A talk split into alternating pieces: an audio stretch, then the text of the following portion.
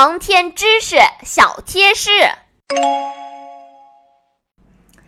小朋友们，今天的故事里，小达和星妹被带到了荒无人烟的荒漠无人区，要开始进行野外生存训练了。野外生存训练是航天员训练中求生和生存训练里的一项重要科目，主要是为了训练航天员的野外自我生存技术，特别是在沙漠、戈壁这种高温、缺水等特殊环境下的生存能力。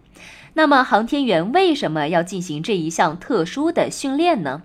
我国目前的载人航天返回技术基本上是依托于地面着陆场实现的。